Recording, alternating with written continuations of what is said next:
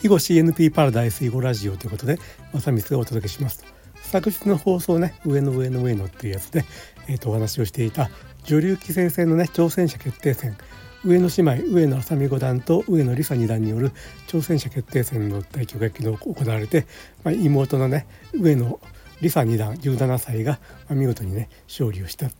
で挑戦権を獲得しましたと、まあ、私も見と見てたんですけどもねいやもうものすごい大乱戦でねもう力と力のぶつかり合いねじり合いだったんですけれどもまあ上野梨沙二段がね本当に見事にねあのお姉さんのね浅見五段の力を封じてというか何ていうか、えー、しっかりと勝ち切ったという見事な碁だったと思います。お姉さんの上野浅見五段はねあの新人王戦で初めて女性として初めて優勝したという実績に加えてですね何年か前にはね流星戦というねあの全棋士参加の棋戦で準優勝という実績を持っているということでまあなんかすごい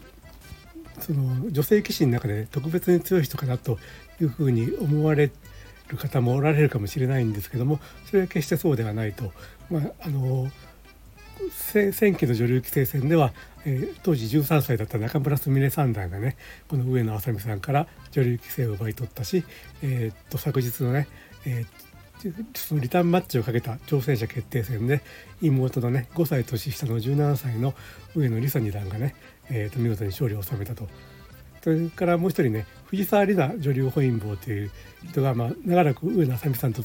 女流囲碁界でツートップに君臨してたんですけども彼女もね今季、えー、っとなんだ NHK 杯トーナメントでベスト8十段戦でもベスト8に進出しているということで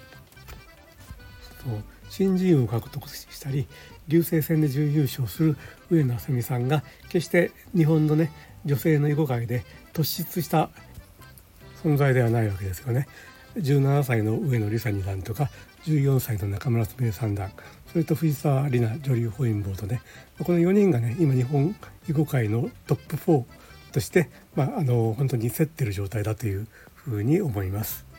中村澄三段は来年、まあ、残念ながら韓国棋院へ移籍してしまいますけれども、まあ、上野梨沙二段がね中村三段と入団同期の上野梨沙二段が、まあ、このように力をつけてきて伸びてきたことでねまあ、日本の女性棋士が、まあ、例えば名人戦のリーグに入るだとか、まあ、いろんなタイトル戦の挑戦者になるとかあるいはその7大タイトルのどれかを獲得するとかねそういうことがもう本当に来年以降いつ起こってもおかしくないようなね状態にあると思いますんで、まあ、その辺をね楽しみにしておきたいと思います。はいということで、えー、っと最後まで聞いていただいてありがとうございました。ではでは。